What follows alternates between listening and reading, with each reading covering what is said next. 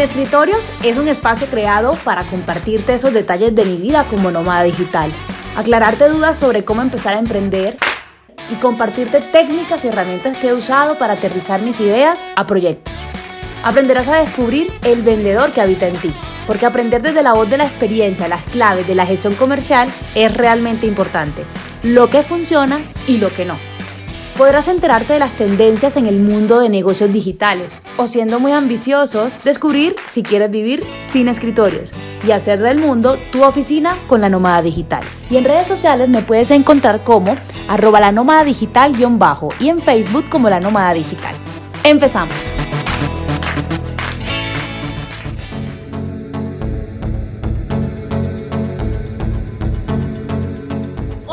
Nuevo, yo soy Lili Wolfo y es un placer para mí estar compartiendo este episodio súper especial de Cine Escritorio. Yo, la nómada digital, y este súper episodio que hemos preparado lo vamos a compartir con un crack de la venta. Si es la primera vez que me estás escuchando, quiero decirte que este podcast está especialmente creado para personas que no se conforman con lo tradicional, que quieren llevar sus herramientas digitales y sus negocios alrededor del mundo para vivir libres y sin éxito. Si es la primera vez que estás escuchando este podcast, quiero que vayas a mi sitio web donde siempre tengo regalitos para mis visitantes y que me sigas en las redes sociales como arroba la nómada digital bajo en Instagram o la nómada digital bajo también en Facebook. Así que empecé. Aquí traigo invitados súper tesos o como digo yo, súper cracks, que compartan conocimiento conmigo y con la manada nómada. Así que le doy la bienvenida eh, a Dan Macías. Él es un crack, como te digo, en las ventas. Además es conferencista internacional y gerencia Sandler Training desde Colombia, desde Bogotá. Mexicano radicado en Colombia. Y yo quiero darte la bienvenida a este podcast. Que me cuentes un poquito de esa historia y tú cómo llegas a Colombia y, y contarnos un poquito eso detrás de Sandler, ¿qué hay? Claro, buenísimo. Lili, mil gracias por la, por la invitación. Un gusto, un honor que me hayas invitado. Me encanta el tema de los nómadas digitales. Yo estoy dirigiéndome hacia, hacia eso. Entonces, nada, tremendo gusto estar por acá y espero poderles dar algunos tips de ventas y compartirles un poco de mi, de mi experiencia para que todos podamos cada vez volvernos gente más exitosa, pero también con mucha libertad de, tiempo y plata, ¿no? Que yo creo que eso es lo que nos da, muchos, nos da muchas herramientas para acercarnos más a la, felicidad. Eh, te cuento un poquito de, de, Sandler. Sandler es la empresa de entrenamiento en management y ventas más grande del mundo. Es una empresa originaria de Baltimore, Estados Unidos y tenemos 275 oficinas a nivel mundial, tenemos alrededor de 400 entrenadores.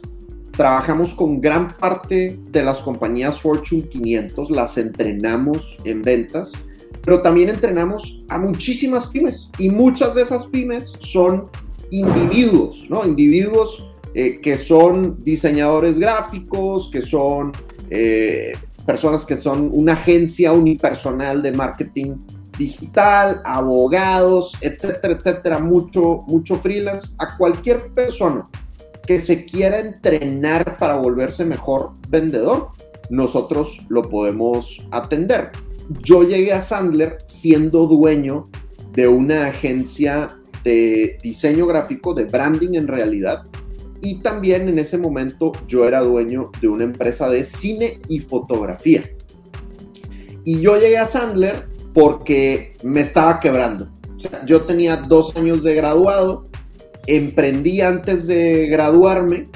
¿Por qué? Lo hice por hambre, no porque me sintiera muy emprendedor y muy echado para adelante y muy berraco, no, lo hice porque dije, oye, en mi industria pagan mal. Yo estudié ciencias de la comunicación, dije, en mi industria pagan mal.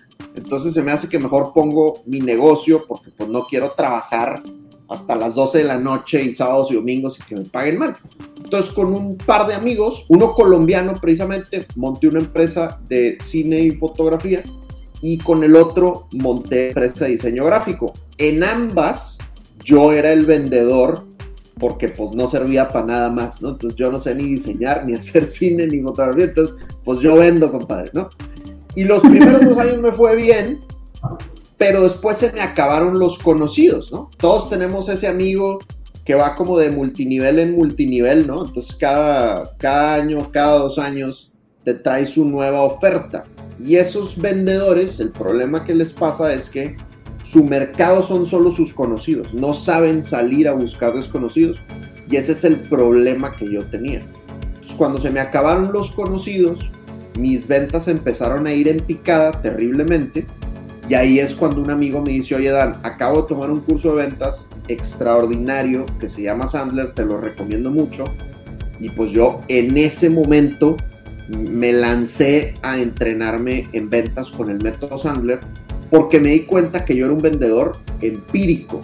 Es decir, yo no tenía conocimiento técnico de ventas, yo pensaba que las ventas era un tema de labia, de carisma, de, de contactos y no sabía que había un paso a paso.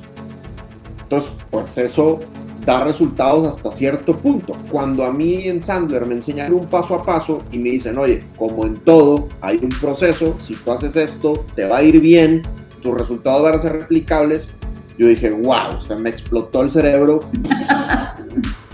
Empecé a aplicarlo y efectivamente empezaron a aumentar mis ventas, ¿no? El primer año eh, nos salimos de esa picada, segundo año mis ventas aumentaron un 30%, tercer año un 50%, eh, y después en un solo día vendí todo lo que había vendido el año anterior. O sea, fue una cosa muy, muy extrema y pues me terminó gustando tanto que me empecé a dedicar a esto. O sea, vendí mis empresas y me empecé a dedicar a esto y me invitaron a abrir la oficina en Colombia. Entonces, pues desde 2014, ahora me dedico yo compartir mi experiencia con otros emprendedores que, que pasaron, que están pasando por lo mismo que yo pasé y pues les entrego un sistema de ventas que funciona a nivel internacional para que tengan un proceso replicable. No, excelente. Yo haciendo la investigación juiciosa, como decimos en Colombia, yo dije, voy a averiguar quiénes dan más ideas y qué hay detrás de llegué a Sandler Training, hice un curso a principio de año, dije, ve, me gusta toda la energía de este man, me parece que es bastante sistemático lo que mencionas, llevar un método, un paso a paso. Y es que también tú, o sea, a los dos años ya tú estás haciendo como no solo participante de este entrenamiento, sino, oye, yo lo puedo ir a replicar y yo también puedo enseñar. Creo que esa metodología de Sandler Training es impactante y es importante. A mí me gustaría que también la pudieras compartir. Ese paso a paso, ¿en qué se enfoca? Son siete pasos que le llamamos el, submarino Sandler. Ahora, se los voy a resumir en, en tres, porque siete nos echamos aquí dos horas, pero en tres pasos es, las, yo le llamo las tres Cs. Confianza, calificación y cierre. Confianza, calificación y cierre, ¿no? Entonces, en confianza, lo que hay que hacer esencialmente es dos cosas. Número uno es entender la psicología del ser humano para poder adaptar tu comunicación y llevarte mejor con cualquier tipo de persona. Es decir, nos suele pasar que yo llego con un, con un prospecto, ¿verdad? Así le decimos en, en Sandler, cuando todavía no es cliente mío, cuando todavía no me compra, pues le llamamos prospecto. Entonces yo voy con un prospecto y eh, empiezo a echar la charlada casual, ¿no? Oye, ¿qué tal el fin de semana? ¿Qué, a qué, ¿De qué equipo de fútbol eres hincha? Lo que tú quieras. Y hay gente que reacciona súper bien y sale una conversación lo máximo a toda. Y luego vas con otro prospecto, aplica lo mismo y no funciona.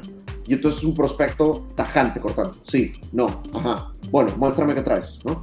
Tú dices, oye, ¿qué onda? O sea, ¿por qué la técnica que sí me funcionó con uno no funciona con otro?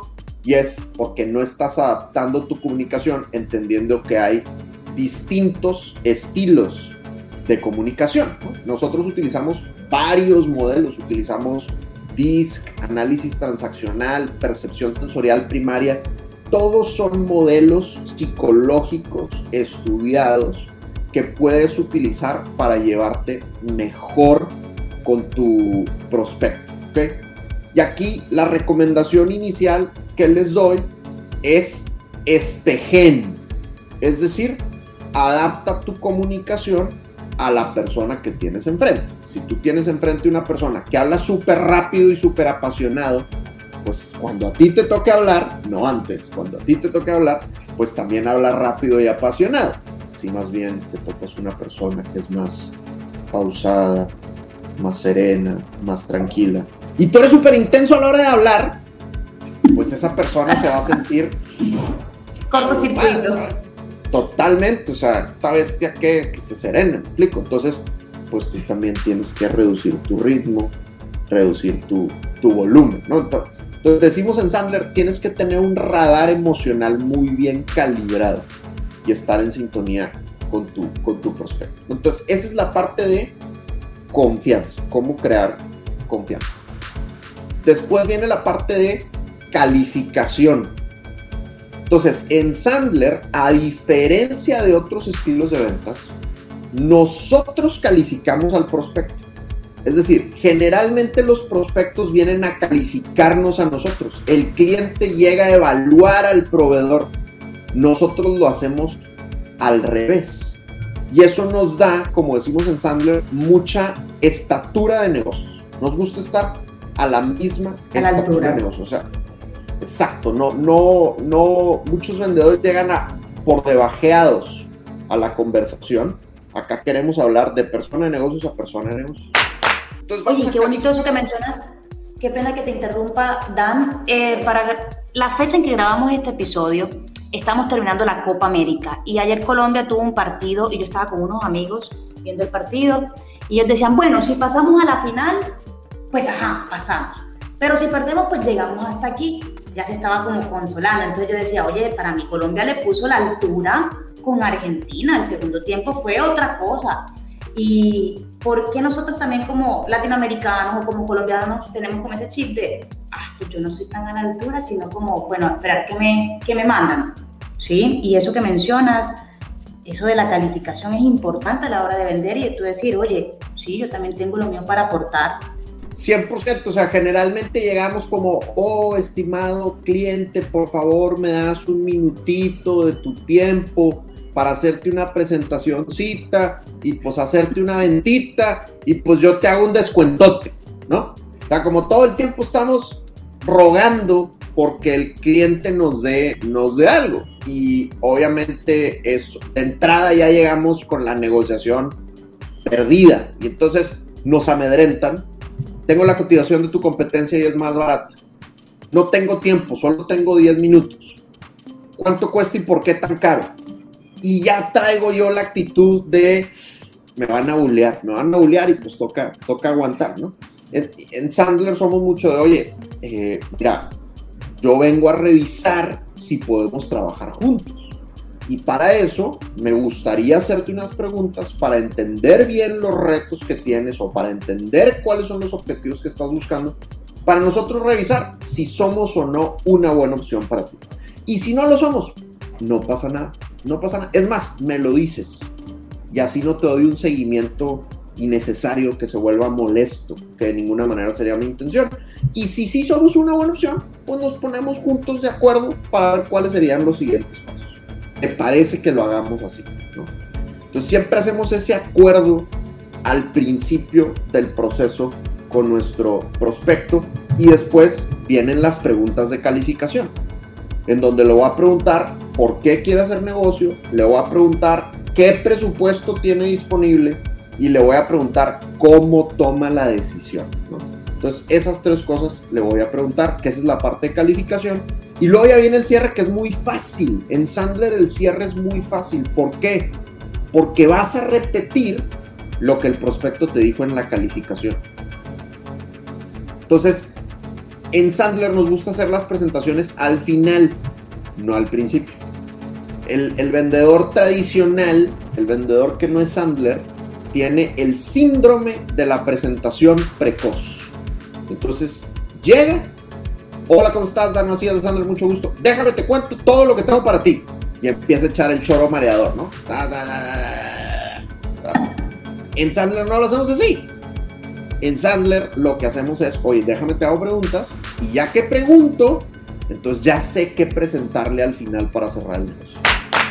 Oye, eh, Dan, y esto es bien importante porque a la hora de salir a vender tu proyecto, tu emprendimiento, tu marca, tu idea de negocio, tienes que comprender quién es el que está allá atrás para invertir, para comprar y para entender lo que quiere. Yo aquí estaba tomando un par de notas y la siguiente pregunta que me llega es, oye, ¿cuáles son esos dolores más comunes de las personas para aprender a vender? ¿Qué es lo que más les reta? ¿Qué es lo que más se les dificulta? Porque el típico, yo manejo un equipo de venta de 25 personas durante más o menos 10 años. Y el típico, no, es que yo, nací para, yo no nací para vender, yo nunca había vendido este tipo de productos, yo nunca había vendido ese tipo de servicios. ¿Qué tipo, cuáles son los dolores más recurrentes que tú vas encontrando en las personas que se entrenan contigo? Pues mira, nosotros en Sandler tenemos un modelo que es el triángulo del éxito. Entonces creemos que para que nos vaya bien en la vida, en cualquier disciplina, tú tienes que enfocarte en tres cosas que son actitud, técnica y comportamiento. Actitud, técnica y comportamiento. Entonces, hay una regla Sandler que me encanta y es, los prospectos compran por sus razones, no por las razones del vendedor. Entonces, ¿por qué me compra la gente a mí? ¿Por qué se meten en nuestros cursos de ventas? Pues no es por lo que yo quiero, sino por lo que ellos están buscando. Entonces, a tu pregunta, hay una, hay una variedad de dolores muy interesante que creo que podríamos calificar en esos tres rubros, ¿no? Actitud, técnica y comportamiento. Entonces, ¿qué retos tienen en actitud?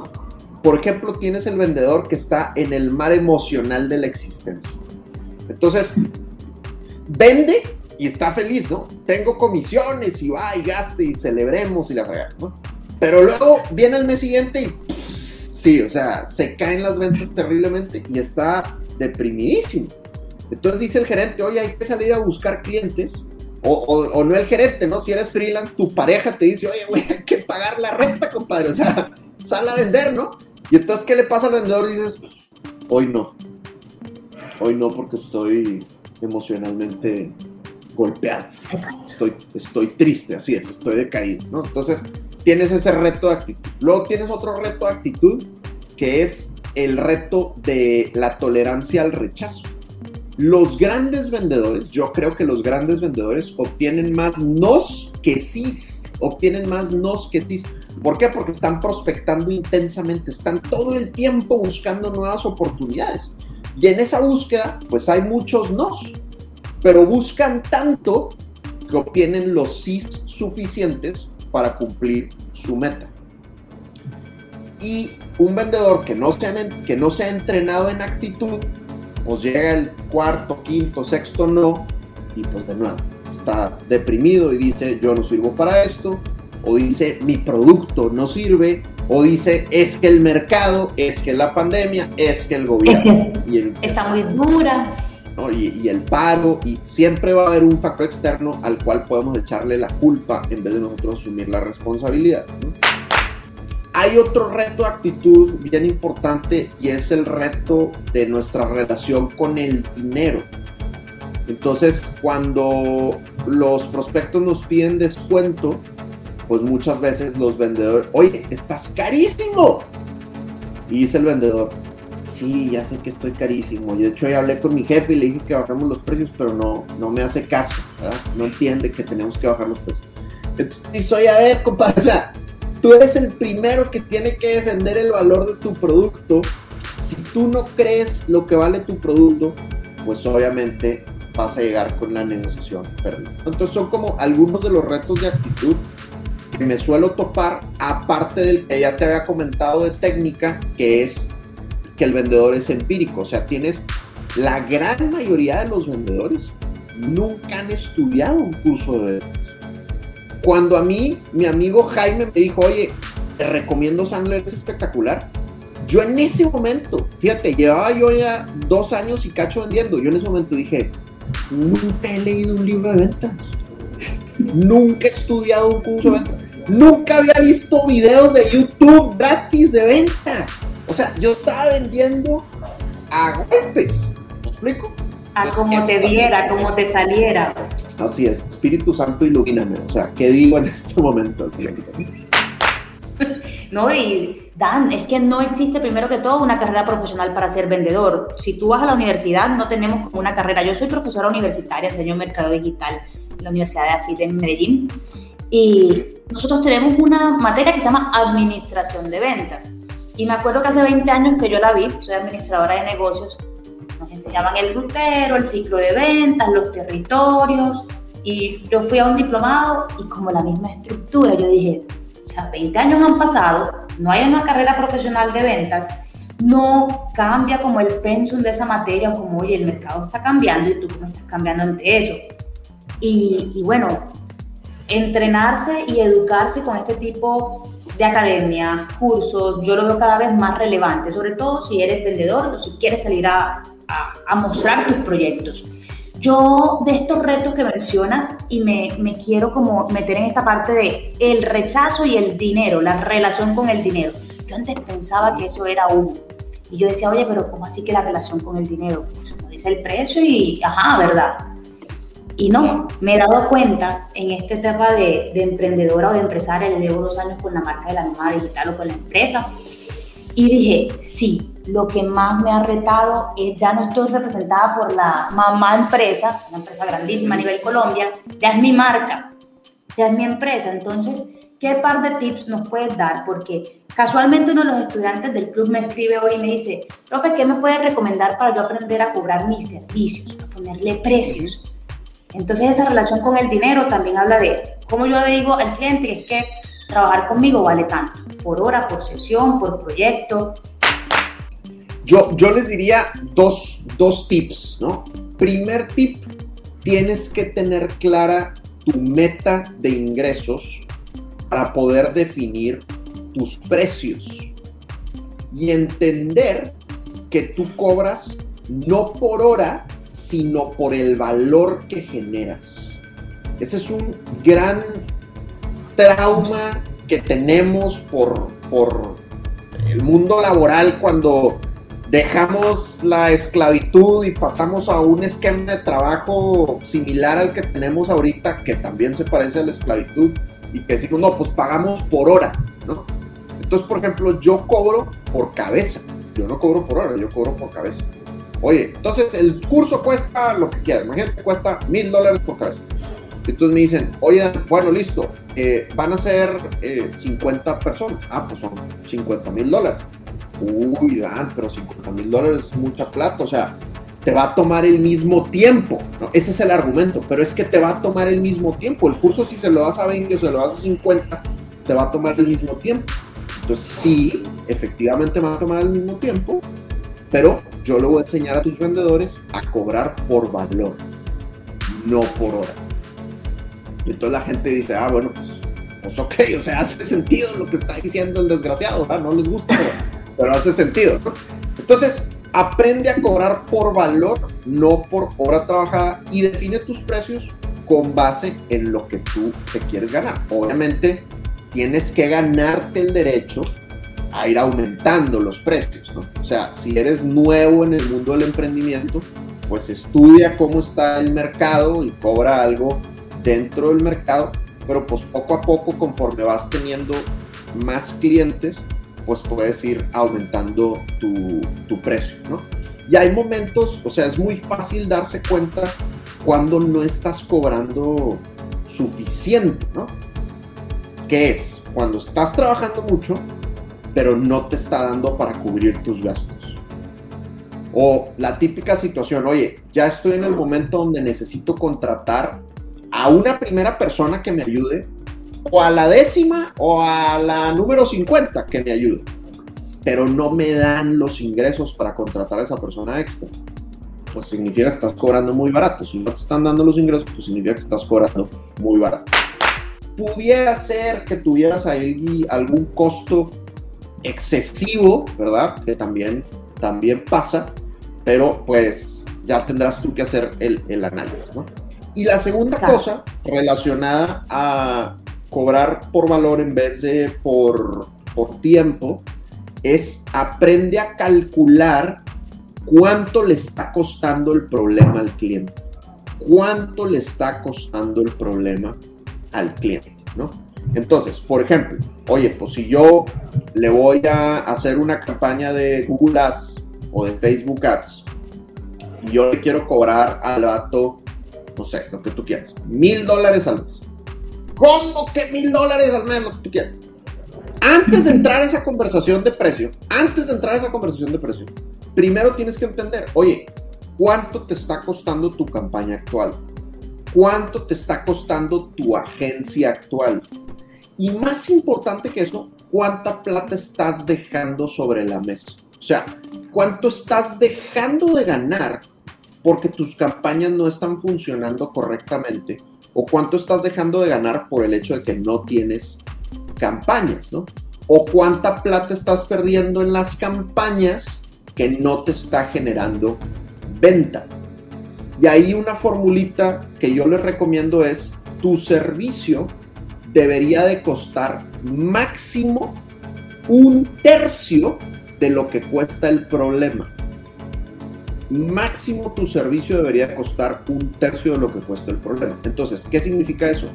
Que si yo le quiero cobrar mil dólares al mes al fulano, tendría que estar dejando de vender ese individuo tres mil dólares al mes.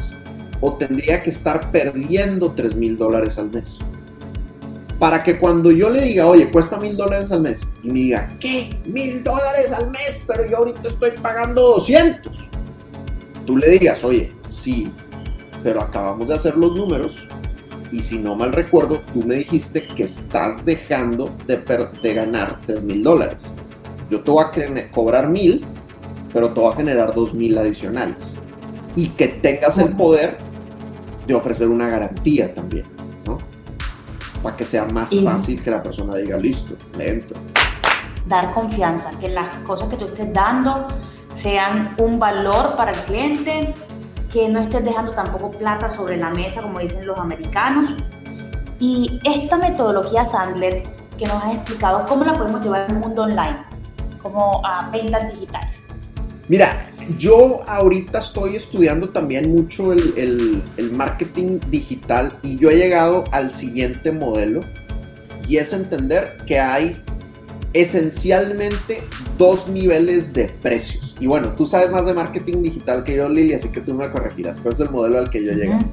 Entonces, cualquier cosa por debajo de más o menos mil dólares, cualquier cosa de, por debajo más o menos mil dólares, yo creo que uno lo podría vender de manera automatizada, entre comillas automatizada. Es decir, pues si vendes, si eres productor de contenido, pues venderlo a través de, de lanzamientos, ¿no? Y con un webinar y una landing page, o utilizando la fórmula de lanzamiento o el método que tú quieras, en donde tú no intervienes como vendedor uno a uno, sino que tú generas contenido chévere, atraes gente a través de tus lead magnets y pues en algún momento les haces una oferta y con una buena landing page pues cierras el, negocio. Obviamente estoy simplificando tremendamente ese, ese proceso, pero el punto es, cualquier cosa de menos de mil dólares, pues yo los invito a que la vendan sin interacción uno a uno. Arriba de mil dólares, en promedio, algunos dirán que arriba de dos, arriba de tres, arriba de cinco, lo que sea. Yo, mi modelo es arriba de mil dólares. Veo más complicado, y hay gente que lo hace muy bien y lo logra, pero en mi caso yo todavía no lo logro, no soy lo suficientemente bueno para lograrlo. No he logrado vender a través de webinars un producto de más de, arriba de mil dólares sin intervención directa de un vendedor. Entonces, arriba de mil dólares, la sugerencia es, haz todo el marketing digital de una manera parecida, pero después los llevas a una reunión. Entonces, en vez de que el objetivo del marketing sea cerrar el negocio, como es abajo de mil dólares, el objetivo del marketing es llevarlos a una reunión de ventas. Y ahí entra el método Sandler. En una reunión en vivo, uno a uno, que por cierto les recomiendo que sea con video encendido, les recomiendo que lean mucho el blog, el blog de Gong, Gong, G-O-N-G.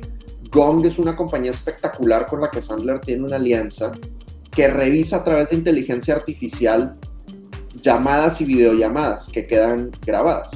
Y una de las estadísticas que acaban de arrojar es que encender la cámara genera un 117% más de probabilidad de que cierres el negocio. Fíjate nomás, 117%, o sea, más del doble de probabilidad si enciendes la cámara. Entonces, bueno, lleva a tu prospecto, después del contenido digital que creaste o de los ads, lo que sea, llévalo a una reunión de ventas. Y ahí empiezas a aplicar este proceso que te cuento de eh, confianza, calificación y cierre para deals más grandecitos. Claro, Dan, yo quiero resumir todo esto que nos has explicado y es que, como lo titulé este episodio, esto es ventas análogas y ventas digitales. Oye, que lo digital va a desplazar lo físico. Siempre seremos humanos, a menos que de pronto acá se inserte Terminator o un cyborg, yo qué sé. Pero entonces, se atrae con mercado digital y todas esas son herramientas. Atraes, atraes, atraes, atraes, haces como esa automatización a través de un webinar, a través de un Zoom, a través de una reunión masiva, donde cuentas el mensaje. Si eres inferior a mil dólares tu venta, si eres superior a estos mil dólares según tu, tu, tu rango, ya necesitas la intervención humana y esas son ventas de high ticket, como le hemos dicho. Mira, las personas no van por internet diciendo, tengo 1.500 dólares para disponer para mi educación no. O tengo 1.500 dólares para invertir en esta cámara.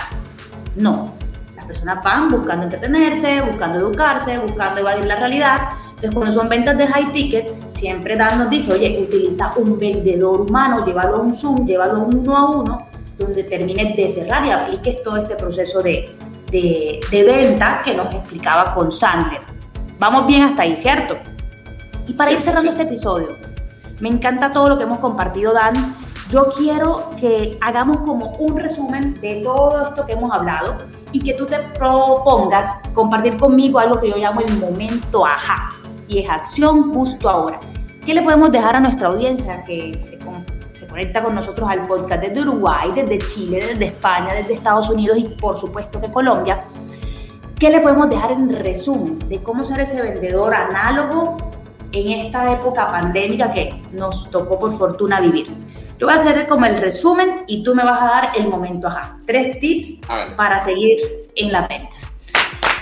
Empezamos hablando de la historia de Dan, dijimos cómo, cómo él empezó con Sandler, cómo montó todo esto en Bogotá, cómo se vino de México, y es que él fue un vendedor innato. Hay personas que por su personalidad, por su comportamiento, por su actitud, tienen ese poder de relacionamiento, de hablar, de, de encantar, o como dicen en Medellín, de enredar. Pero es que un vendedor no solo enreda, un vendedor tiene que profesionalizarse. Y él dijo, hey, no puedo seguir así, tengo que mejorar mis ventas. Le dice el amigo, métete a este entrenamiento, edúcate en esto y te va a ir mucho mejor. Hizo caso y bueno, se ha entrenado, ha abierto esta sucursal o esta franquicia en Colombia y ahí nos fuimos como a hablar de, ok, ¿qué le pasa a los vendedores? ¿Cuáles son los retos más importantes que abordan a la hora de vender? Número uno, la actitud, el talento que tengan. Psicológicamente hay N análisis, como nos los compartirán, pero uno de ellos es la metodología DISC y también la, el análisis de percepción. Como la persona que tienes aquí enfrente de una cámara, que ojalá que te prenda la cámara para la negociación o para la presentación o para esa primera reunión Discovery, como de esos problemas que tenga.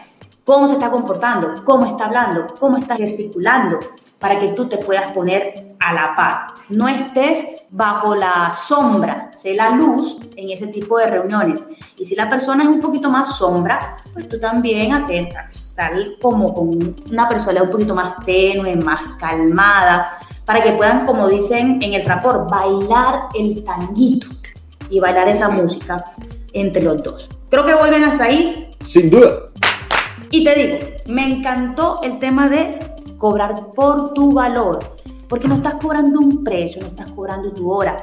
Y Dan decía, es que salimos como de las empresas y hacemos este tipo de, de movimiento, de ser empresa, eh, empleado a ser empresario, freelance, independiente, y decimos, ¿cuánto vale mi hora? Hay personas que nunca jamás calculaban cuánto era el valor de su hora en una empresa, pero cuánto es lo que tú estás aportando en valor y en solución a la empresa que ahora te está contratando o a la persona que te está contratando ese servicio.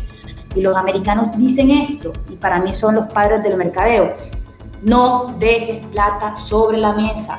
Tú puedes arreglar otra cosa y creo que eso también va muy de la mano con los descuentos. Los vendedores creemos que con un descuento cerramos. muchas veces con un descuento, lo que veas es por, no, pues ya le pedí un descuento, de aquí para adelante me voy con descuentos. Entonces no dejes estar sobre la mesa sobre eso y creo que podemos hacer el mundo híbrido entre lo análogo y lo digital basado en el valor de tus ventas. Si tú vas a vender algo inferior a mil dólares en el mundo digital, puedes automatizarlo. Pero si vas a tener más de mil dólares en venta de un producto o un servicio, siempre tengan la intervención de uno a uno o del contacto humano para que podamos saber cómo va este tipo de negociación. Dan, ¿te la apuntas a decir el momento ajá para que toda la audiencia tome lápiz y papel? Sin duda. Tips de venta con el super crack Dan Macías.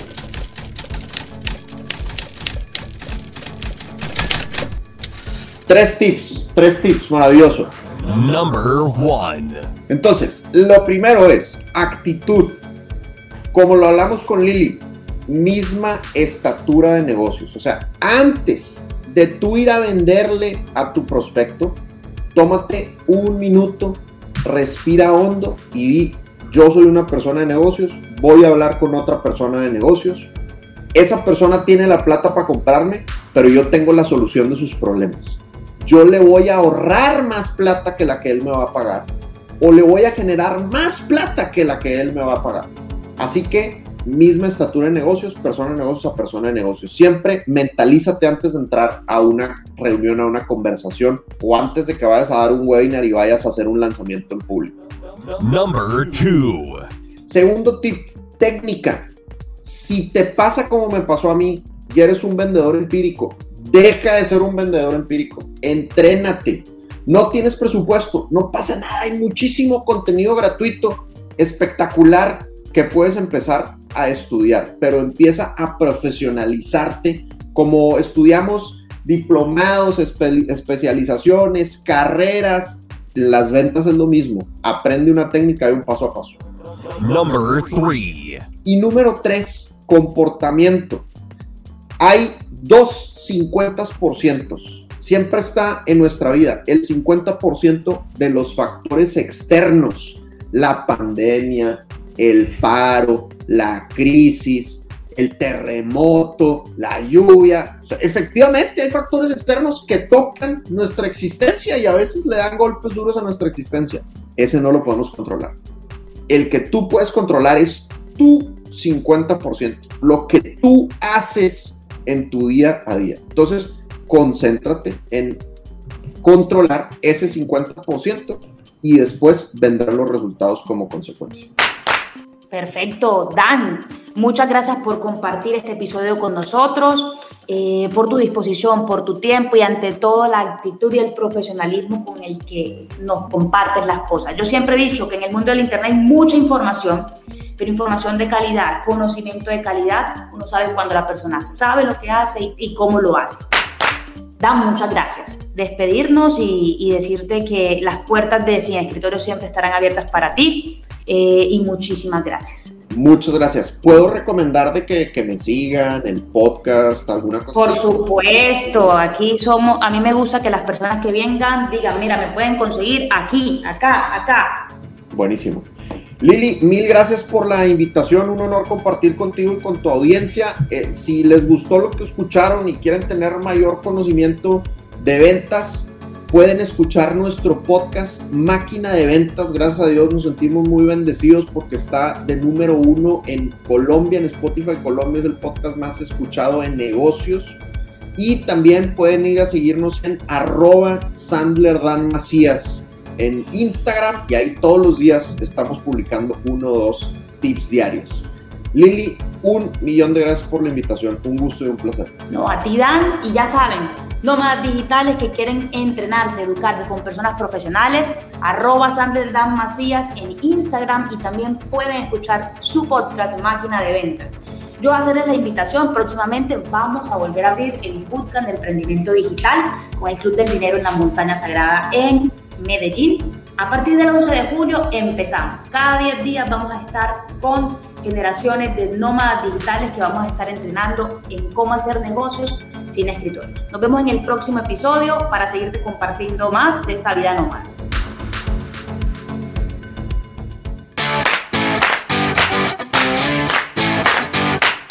Este ha sido Sin Escritorios, con Lili Gulfo, la nómada digital.